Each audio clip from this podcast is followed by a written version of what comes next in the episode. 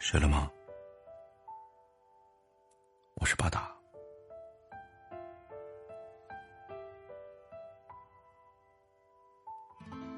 上学的时候，有一个印象比较深的同学。当时学校管理的比较严格，对宿舍卫生，包括个人内务，要求都比较高。那个年纪的男生，大多数不怎么喜欢整理和清洁个人物品，但他的床铺永远是最干净、最平整的，就连床下的鞋子和洗漱用品，都摆放的像是列队集合一样。每次负责宿管的老师去检查。总是指着他的床铺，让我们学习，以他为标准。如果做不到，就虚心向他请教。我和别的舍友当时愤愤不平，打心里看不惯这个异类。同在一个屋檐下，何必总是抢着出风头呢？觉得他是一心想要讨好老师。在综合评定上，给他加点分数，势必也很享受夸赞所带来的虚荣心的满足感。毕业后上班了，也总觉得身边的同事奇葩的太多。个别同事明明是同一职位，总是把自己放在领导位的位置上。但自己每天勤勤恳恳，该吃饭不立即去吃，该下班也不立即下班，好像废寝忘食似的，忙起来没完。更有甚者，还总是关心别人有没有完成任务。如若看到别人不认真工作，他就会发挥主主人翁工精神，苦口婆心的劝告。时间是金贵的，最好还是利用好时间，努力赚钱。这实在令人看不惯。这么做，还不是为了拍领导的马屁，还不是为了引起领导的注意吗？对方还美其名曰要把自己当成公司领导，才能更好的完成这份工作。我相信，很多人都有过类似的感受。生活和工作中，越来越多的看不惯，看不惯别人用苹果手机装腔作势，看不惯别人穿名牌显摆，看不惯别人整天嘚嘚瑟瑟，看不惯别人经常抠抠搜搜。看不惯别人整天意气风发，看不惯别人时常我行我素，看不惯别人出尽风头，看不惯别人八面玲珑。当看不惯别人的时候，我们在想什么？其实无非就是把自己的思想强加给了他人。认为自己是怎样看待事物的，别人也就该通过这个标准来看待。殊不知，每个人的教育背景、家庭背景、生长环境都大相径庭，做事的风格当然也不尽相同。出了大是大非的问题，其实并无好坏之分。只是习惯之别，看不惯别人，对于自身而言，没有任何好处。因为当你产生看不惯的情绪时，自己的状态也会受到一定的影响。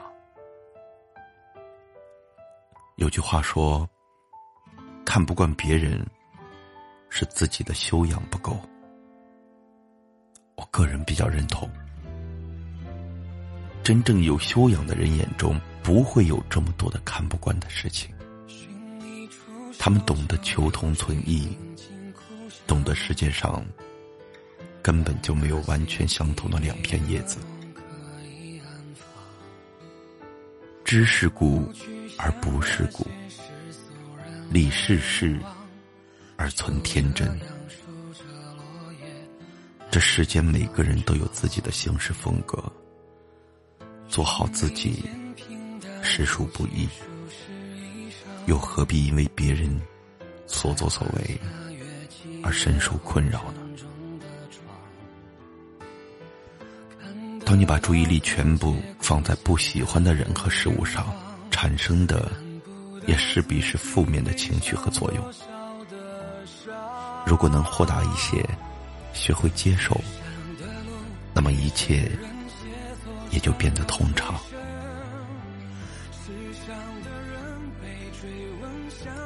水之清则无鱼，人之察则无徒。水太清了，鱼就无法生存；要求别人太严格了。就没有伙伴，所以，我们做人也不要太苛刻，看问题不要过于严厉，否则就容易使大家因害怕而不愿意和你打交道。子曰：“见贤思齐焉，见不贤。”而内自省也。人有勤奋、懒惰、勇敢、懦弱，都是正常的现象。遇到比自己优秀的，就去向他学习；遇到德行欠缺的，要反省自己，是不是也存在同样的问题？这才是提升自己的一种方式。当你看不惯别人，潜移默化中，你就会把这个点扩大化。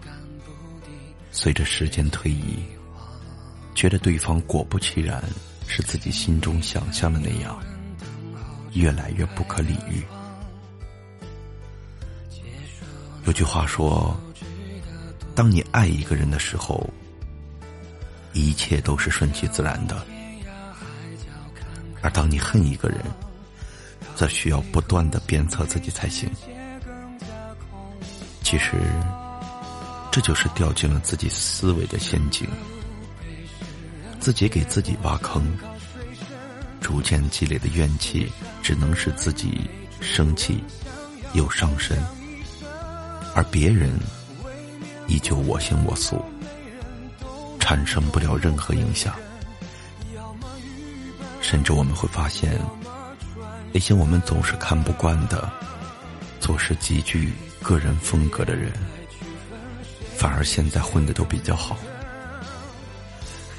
这是因为，对方不会因为别人的举动而影响到自己，目标导向性比较强，也很具有包容性，所以容易成事。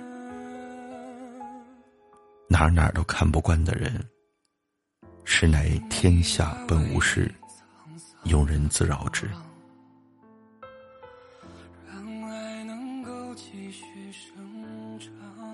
有这样一个故事：一位著名的作家去世时，有人给另外一位作家写了一封信，痛骂着去世的人。这位作家回信说。你固然批评过我，但是我对你这个态度深表遗憾。我们爱一个人，不能集万美于一身；我们不喜欢一个人，也不能集万恶于一身。我们要就事论事，方有持平之论。信念不同的自由辩机，也该有底线，比如客观的依据、理性的怀疑、多元的思考、平权的争论、实践的检验、宽容的激励。现在看不惯别人的泥潭里面，只能让我们蒙蔽双眼。挣脱开杂念的束缚，试着用包容的心态去面对周围的事物。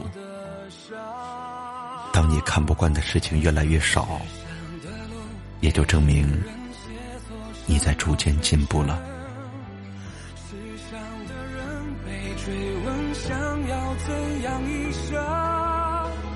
未免过分，要每人都能拥有慧根。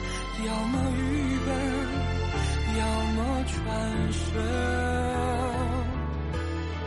黑色的夜在区分谁比谁更认真。黑色的眼太单纯，霓虹灯中围困。只是停顿了一瞬，很多遍不可能，一点悔恨。一天深沉。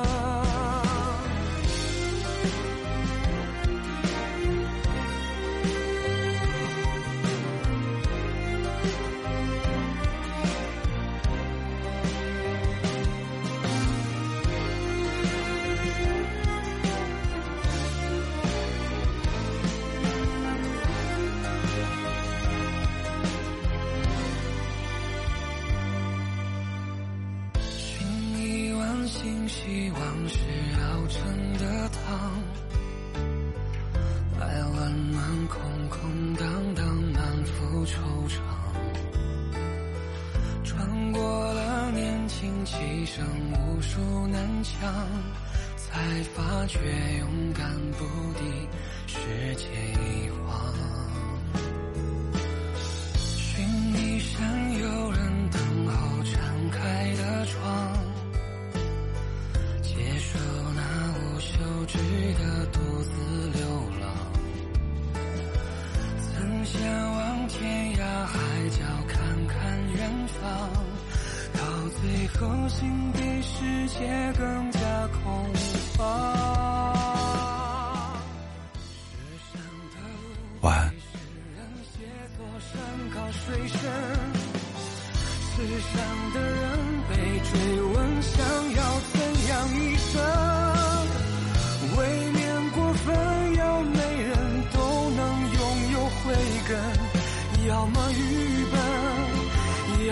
转身。黑色的眼来区分谁比谁更认真。